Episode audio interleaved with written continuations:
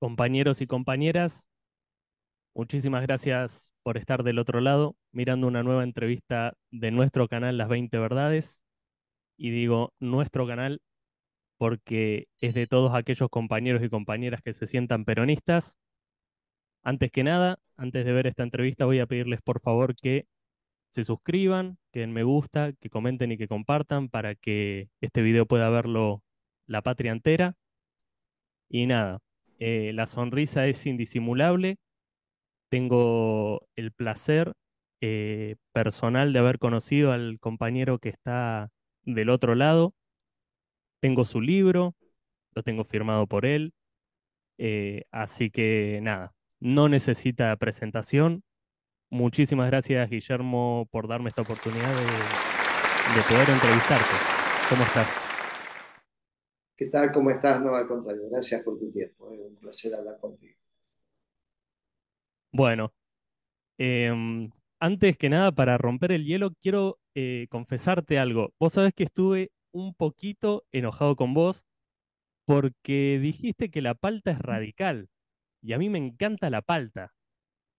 Bueno, no somos perfectos, pero sí, eh, viste que la palta es un producto pequeño, digamos, pero está bien, cada uno tiene su desviación. Yo también cada tanto me, me tomo un whisky y bueno, estaría en el mismo nivel de la palta, digamos, en este caso. ¿El whisky también sería radical? Y bueno, viste, la ginebra sería nuestra. Ah, ok. La birra La y el ginebra, sí, o bueno, la grapa, alguna de esas es más nuestra, la caña. Pero bueno, también nos tomamos whisky cada tanto. Así que no, pasa nada. Tampoco uno tiene por qué ser perfecto, che. No, te, no, te- no tengas problema en comerte la palta. Seguí comiendo. Hay palta nuestra ahora ya en Misiones, ¿eh? hay en distintos lugares. Así que puede ser que deje de ser radical. Pero bueno, le falta un rato todavía. Igual te digo, me gusta mucho la mandarina, mucho, mucho, mucho, que es peronista. Eh, por último, la cerveza y el vino, peronistas, ¿no? Dijimos, sí, dijimos. No te aflijas, dijimos que sí. El vino sobre todo, no hay ninguna duda. No, eh, esto nomás para romper el hielo, Guillermo. Eh, la verdad, muchísimas gracias por estar del otro lado. Em, para comenzar la entrevista, tengo una pregunta que me parece primordial, principal, y quiero que me comentes tanto a mí como a todos los oyentes, ¿qué es la economía peronista? Eh, y si podés explayarte un poco en qué fue la década ganada, cómo se hizo. Básicamente, cuando hablamos de economía peronista, estamos hablando de aquellos que van a objetivar la economía desde el Ministerio de Economía, teniendo como centro de su accionar el hombre y la familia y por lo tanto la comunidad. No es la tasa de ganancia del capital. El objetivo sigue siendo el macro objetivo, la felicidad del pueblo la grandeza de la patria. No puede haber felicidad del pueblo si la base material de la nación no está a disposición del hombre en sus necesidades básicas satisfechas. También nosotros decimos a cada cual de acuerdo a su esfuerzo, pero hay unas necesidades básicas que obligatoriamente por pensar en el bien común tienen que estar cubiertas. Esa es la parte de la justicia social que hoy quieren expresar como aquella concepción que dice que el que busca la justicia social está conducido por el demonio y en las noches más oscuras de una sociedad. Bueno, eso es lo que está en debate. El centro de la economía peronista es el hombre, su familia, la comunidad. El bien común como objetivo alcanzar, que en términos mensurables es las necesidades básicas satisfechas del hombre, la familia y la comunidad. Después, obviamente, el diferencial que tiene que ver con el ahínco, el esfuerzo, la predisposición, las ganas, etcétera, etcétera, de que cada uno se direcciona hacia un lugar distinto. Para eso vos tenés que tomar las decisiones instrumentales que tiendan a, conseguir ese objetivo, que no es el hombre visto desde su propia posición individual buscando su satisfacción individual, que cuando el hombre busca su satisfacción individual y cada uno lo busca, se alcanza el óptimo colectivo. Todos buscamos nuestra máxima satisfacción, por lo tanto, a cada uno buscar su máxima satisfacción es la máxima satisfacción que puede conseguir la sociedad. Nosotros decimos, no, hay un todo que es superior a la parte. Y nosotros necesitamos que cada uno que quiera trabajar tenga la posibilidad de hacerlo. Porque el trabajo es aquel que permite la transformación de los recursos naturales en bienes y servicios aptos para el consumo, la inversión o lo que fuera. Esto también tiene que ver con la diferencia de la economía peronista del resto de las conceptualizaciones.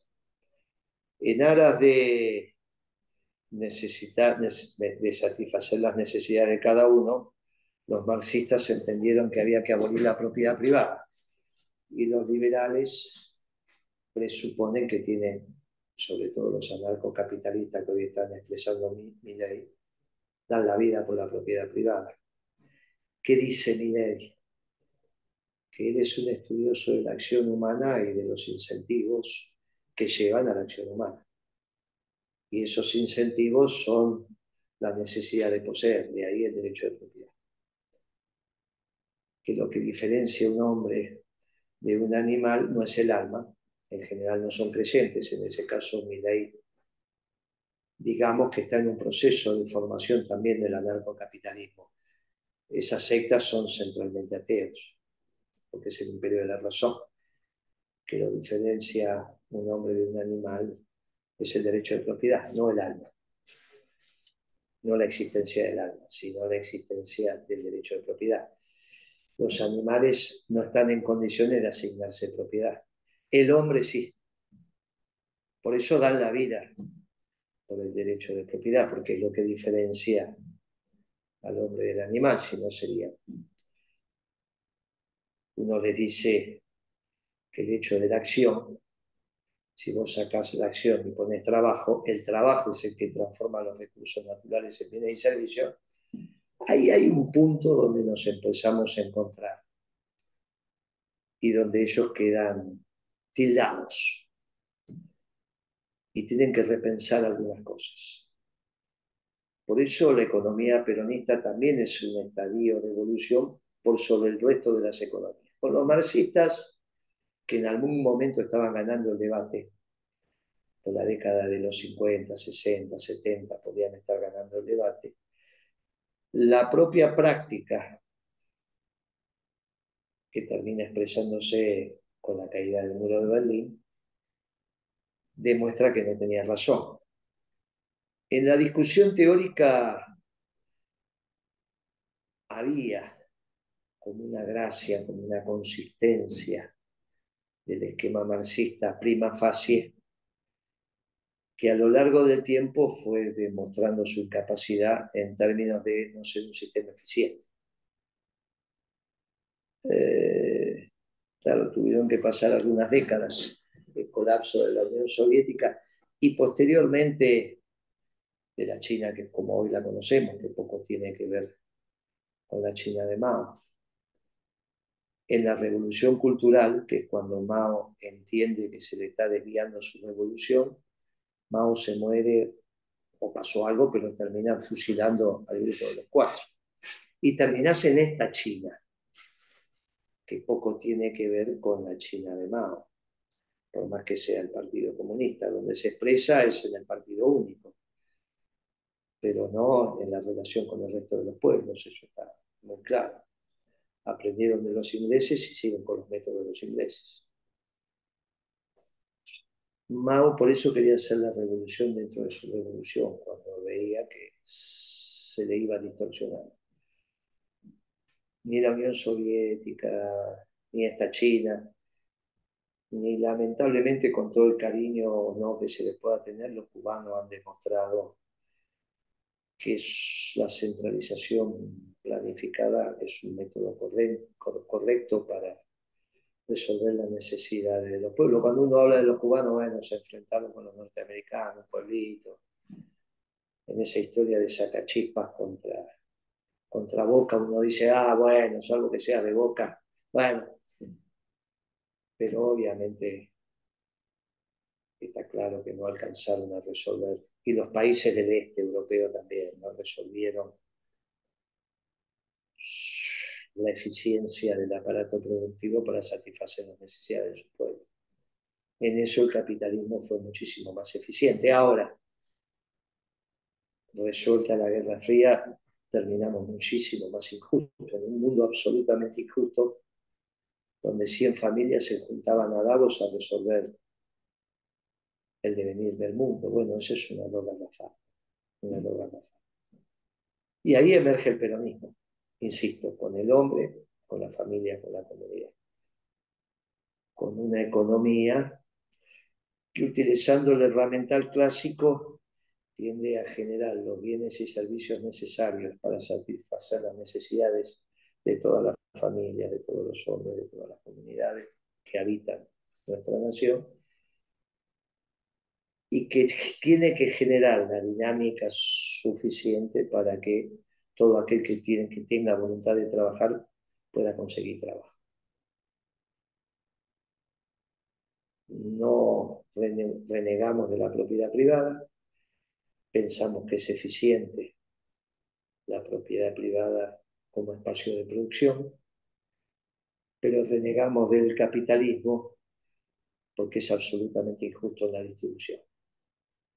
Y ahí aparece el peronismo, con un modo de producción capitalista en términos de, propiedad privada de los medios de producción. Esto no significa que no pueden ser privados en manos de una cooperativa privados en manos de los trabajadores conformando una sociedad, sea una cooperativa, una sociedad anónima. Es el sector privado. Privado no significa que tiene que estar en manos de un sector social determinado llamado burguesía o empresariado. Pueden ser empresario, es el trabajo de empresario que es organizar la producción, pero la propiedad de capital puede estar en manos de los trabajadores organizados en cualquier persona jurídica como es injusto en la distribución, pero es mucho más eficiente, somos capitalistas en la producción, en el modo de producción, en términos de la propiedad privada de los medios de producción, no estatales, con las características que dije hace un instante, en cuanto a quién puede tener la propiedad, pero absolutamente justicialistas en la distribución. Por eso la necesidad en el corto y mediano plazo de la administración de comercio, tanto interior como exterior. La economía peronista se diferencia de la economía de planificación centralizada de la economía liberal, que junto con el peronismo conforman el núcleo duro de la economía clásica, donde anida la teoría objetiva del valor, que las cosas valen la que valen, el trabajo socialmente incorporado. Y también nos diferenciamos, obviamente, de la escuela austríaca con sus dos riendas fundamentales, la escuela neoclásica y la escuela socialdemócrata. Una expresión es este gobierno, la expresión del neoliberalismo son los dos últimos años del gobierno de Macri o el gobierno de Menem con sus características. Bien, nos diferenciamos también filosóficamente no somos modernos, tenemos principios y valores, aquellos principios que son verdades absolutas y permanentes, el amor, la justicia, la solidaridad.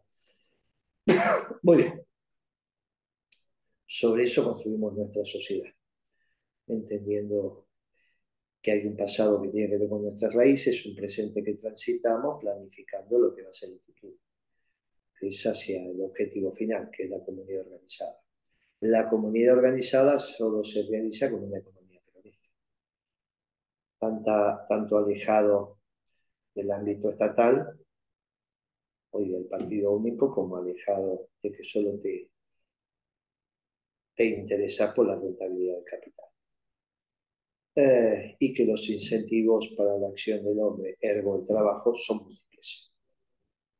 Y que un hombre puede estar perfectamente incentivado para tener un salario que le permita satisfacer sus necesidades básicas, pero que su plenitud la consigue siendo el mejor, mejor violinista de la Argentina.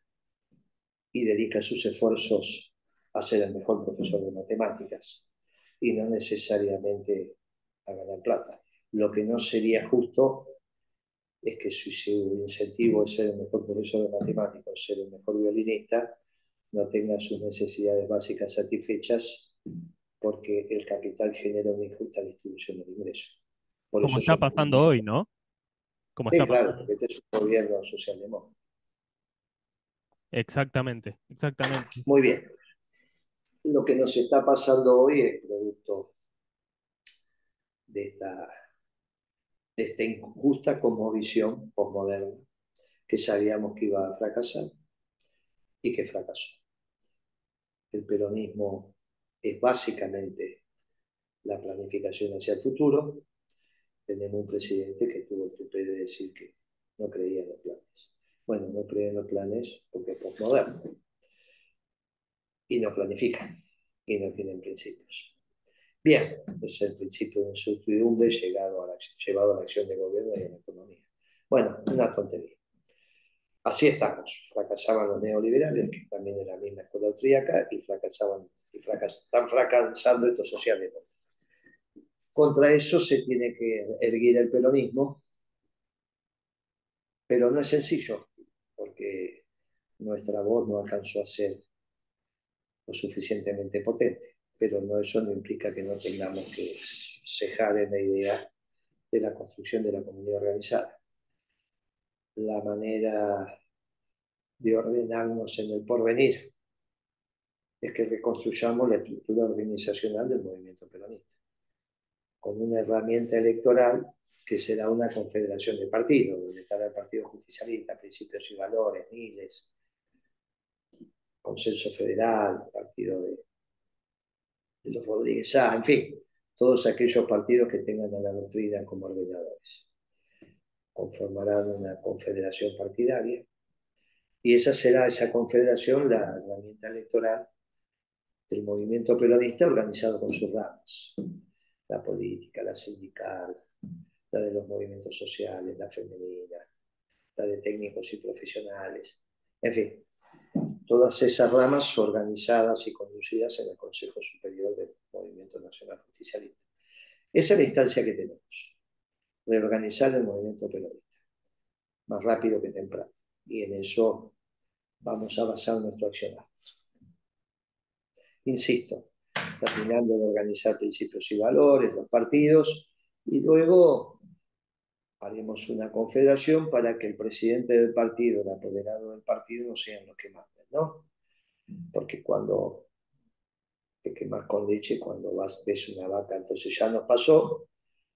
Y en el movimiento peronista no es así. El que tiene el mando es el Consejo Superior del, del movimiento y las autoridades electorales serán simplemente las autoridades de la herramienta electoral sometidas también a la voluntad del Consejo Superior del Movimiento. Recuperamos la visión movimentista, que es como nosotros consideramos también que se tiene que organizar la sociedad. Em, entiendo que lo que me estás comentando serían como los pasos a seguir, lo, lo, lo que tenemos que ver como a mediano y largo plazo porque, o sea, como que tenemos que organizarnos porque se viene la noche. ¿Puede ser? ¿Te estoy interpretando bien? Bueno, estamos pensando el día después de mañana, ¿no? Siendo mañana el que gana el que gana el 22 de octubre, en primera vuelta, en segunda, bueno, el que gana el 22 de octubre y después viene el día después, valga la redundancia. Creo que si gana ley el 22 de octubre en primera vuelta o en segunda, va a ser un, gobierno, un lapso más que corto, producto no de que alguien le vaya a poner piedras en el camino, palos en la rueda, de ninguna manera. Milei tiene que trabajar en absoluta libertad, paz y armonía, pero el fracaso va a ser evidente. Y ahí va a venir un proceso muy particular que es el proceso de la depresión.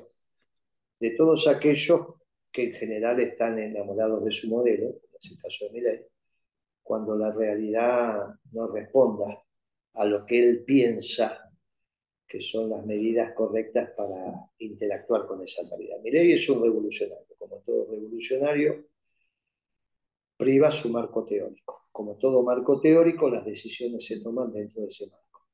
Si ese marco se ajusta a la administración de la realidad, va a ser exitoso. Si no se ajusta, va a fracasar. Como no tengo ninguna duda que no se ajusta el anarcocapitalismo a lo que necesita la sociedad argentina, el fracaso va a ser rotundo y rápido. Pero eso no invalida que hoy pueda ganar las elecciones. Hay mucha bronca y mucha necesidad de, de que el cambio, y por primera vez el cambio no lo expresa el peronismo, producto del fracaso de este gobierno que a su vez se llama peronista. Si este gobierno hubiese dicho que era socialdemócrata, que es lo que es, entonces el fracaso se lo llevaba los socialdemócratas como se llevaron, se llevaron el fracaso de la Alianza o el fracaso de Alfonsín, que son dos gobiernos que antecedieron a este de claro sesgo socialdemócrata. Pero este gobierno, con políticas socialdemócratas, dice que es peronista. Y Cristina en esto no ayudó, dijo que era peronista, y lo dice. Bueno, entonces el pueblo piensa que el peronismo lo está haciendo pasar. No alcanzó nuestra voz para explicar que no era esto.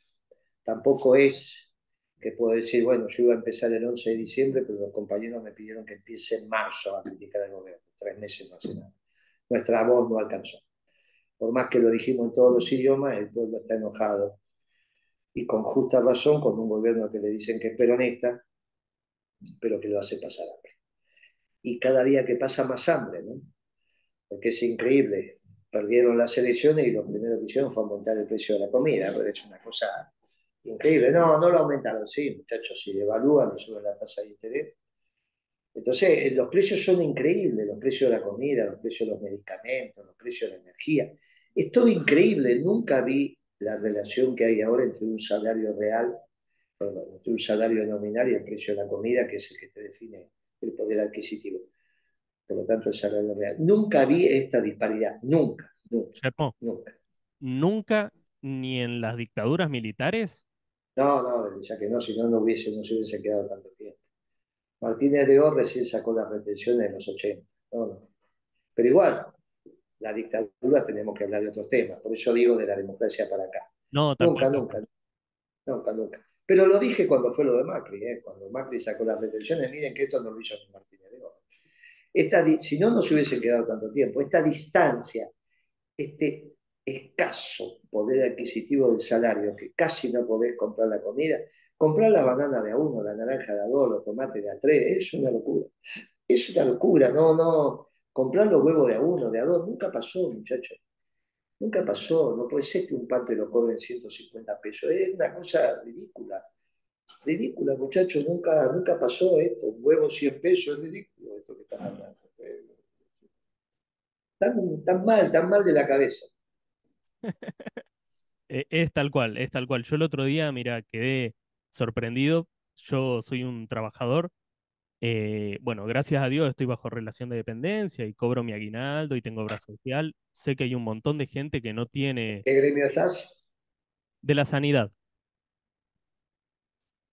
Em, y bueno, comentaba que, que es sorprendido. Fui al súper, compré tres bolsitas de las medianas, eh, sí, un kilo y medio de carne, pero compré dos, tres yogures, una granola, un pan lactal y no sé qué más, y una lavandina 22 mil pesos me gasté.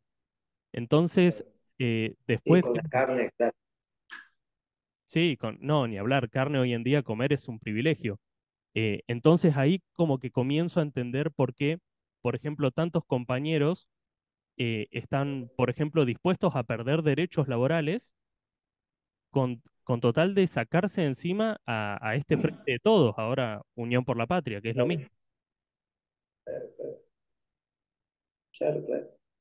Y vos imaginate que estás más o menos con 1.200, 1.300, 1.500 pesos para el carnicero, el promedio del kilo de, carne, ¿no? Carne con hueso. O sea que si vos le, le metés ciento y pico de kilos, compran dos veces, estás hablando de 380, 400 mil pesos y bueno, ¿cuántas ventas tiene que hacer? O sea que tampoco, por eso la locura que tiene el precio de la carne.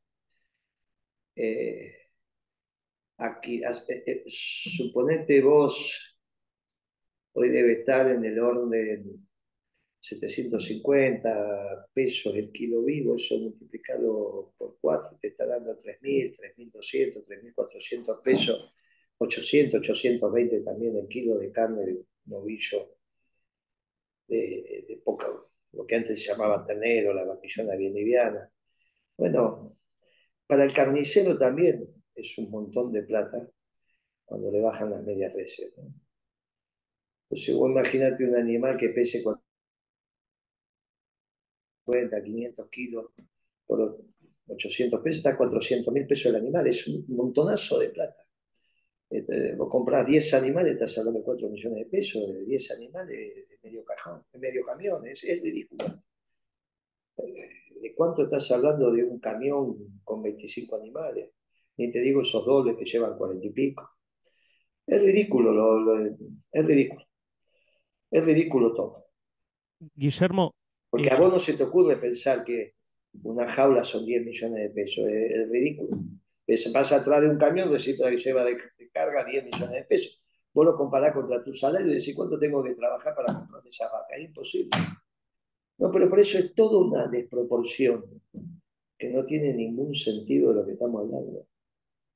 Eh, los medicamentos también es un absurdo. Medicamento para mantener a raya la presión, 8 mil, 10 mil pesos, todo es un absurdo. Todo es un absurdo. Para el colesterol también, todo es un absurdo, ya con descuento. Todo es un absurdo. Que son medicamentos que tenés que comprar por menos. Generalmente te los tienen tabulado por 30 días, cuestión que vayas para que te lo puedas comprar y que con el salario lo compres. Estoy hablando con descuentos, ¿no? Recién me dejaron un ticket de un amigo que tiene un ingreso importante, que de acá del partido. Compró un remedio con los sacar lo sacó. 15.200 pesos. El Magnofen, 18.000. Una locura. El Vasotenal, que debe ser, no sé para qué cada uno, obviamente tiene su. Pero gastó 57.000, estaba asombrado. Y tiene un ingreso profesional, etcétera, etcétera. Un compañero de la vida, compró en Pharmacity. Pero es imposible. Un trabajador normal no puede. Está bien, eres un profesional, tiene mi edad, o sea que ya. Pero es ridículo, le digo, pero esto con descuento, sí, ya tiene el descuento. El descuento de la obra social fueron 22 mil pesos. No, es una locura. O sea que terminó pagando 35.697. 57.000 es el precio de, de lista, ¿no? Claro. O sea que estamos hablando un descuento casi del 40%, debe ser esto por ahí. Bueno, ridículo. El que no tenga obra social, el que no tiene posibilidad. No, ni hablar. completamente, completamente. Estamos hablando de una cosa, ¿cómo te vas a gastar treinta y pico de mil pesos en, en remedio? Ya arrancás con eso. Bueno. Guillermo, eh, aprovechándote, teniendo tu experiencia como secretario de Comercio, ¿qué debería hacer o qué debería haber hecho este gobierno para justamente bajar el precio de la comida, de los medicamentos? Se lo, se lo escribimos. La carne de vacuna tendría que dividir el cuarto delantero del trasero, que fue como lo hicimos en la década ganada. El delantero, que es el que consumen los sectores populares, donde está el asado, la falda, la carne picada, va por ahí. Bueno, obviamente la, el matambre, eh, el bofi, bueno, va por ese lado. Lo que come es habitualmente, el lomo, el cuadril, todo eso es otra cosa, el pelleto es otra cosa. Eso nadie está pidiendo. De, los productos de almacén se dividía el masivo, selectivo, premio, igual que los productos de limpieza, te ocupas de lo masivo.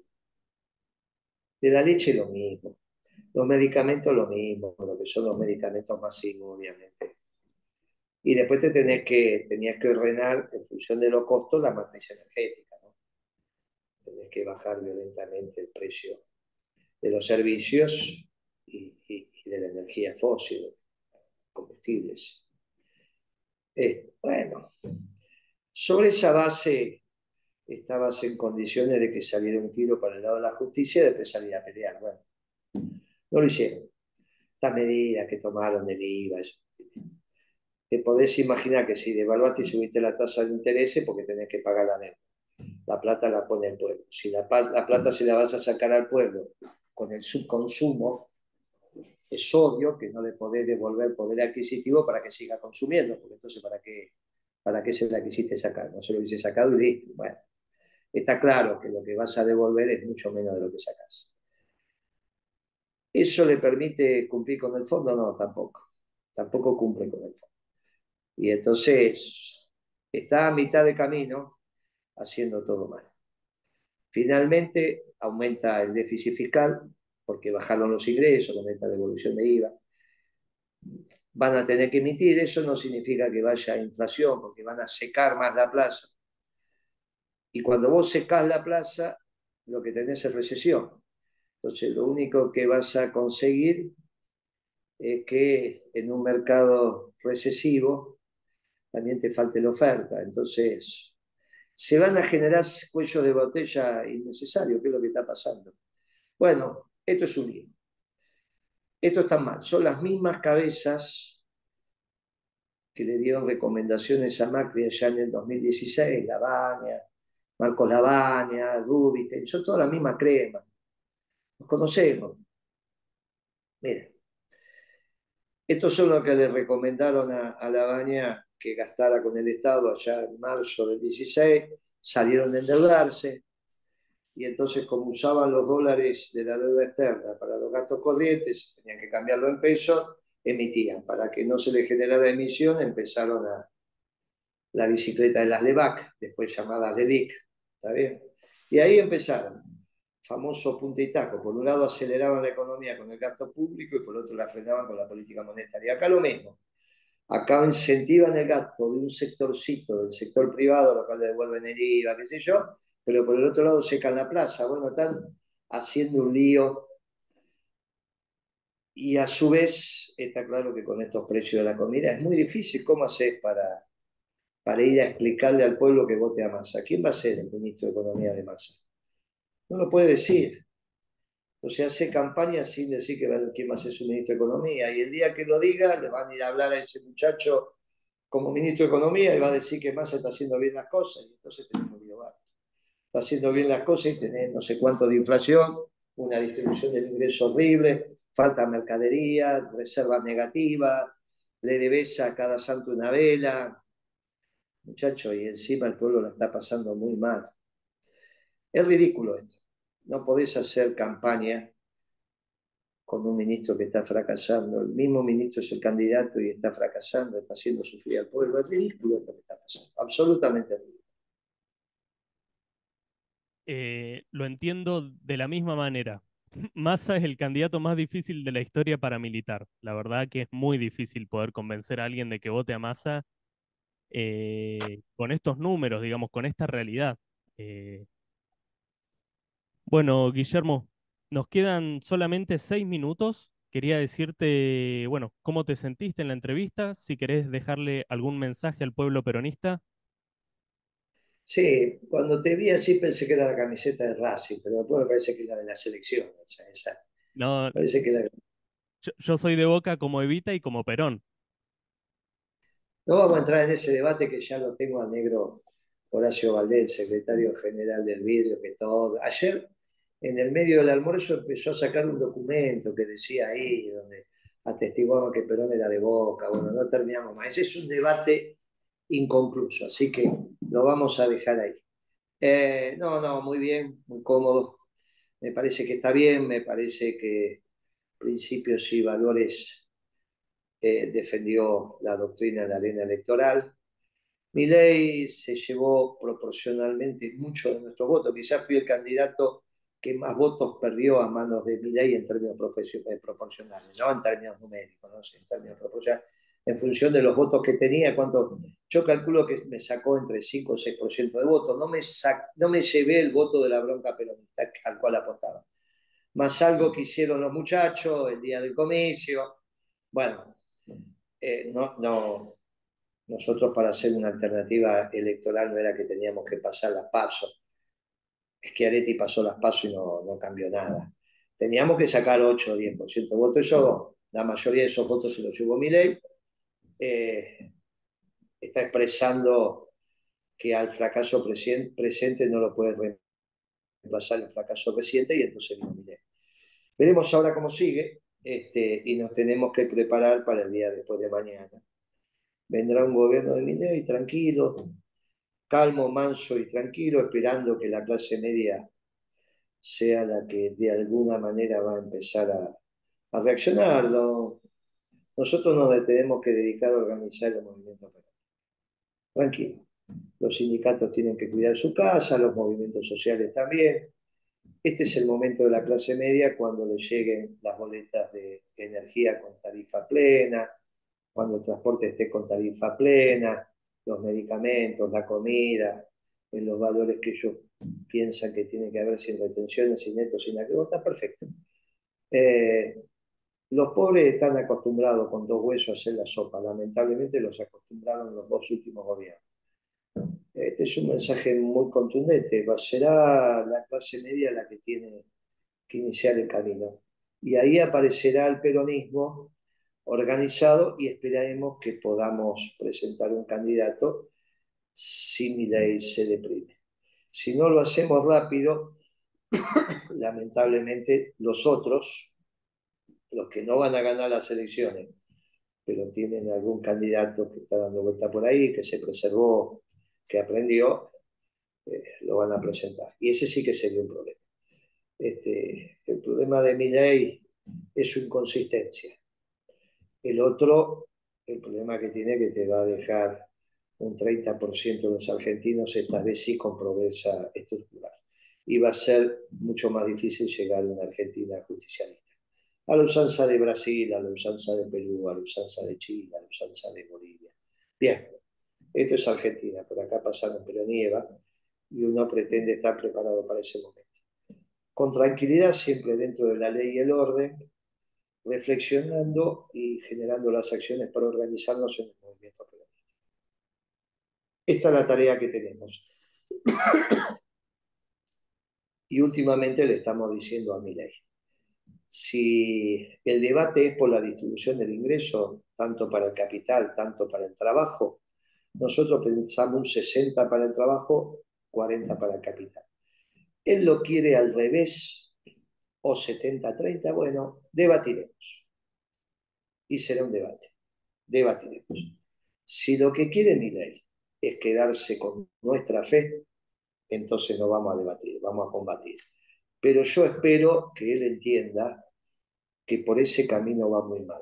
Nadie va a poner piedras en la rueda, nadie va a poner piedras en el camino, palos en la rueda, etc. Dentro de la ley y del orden.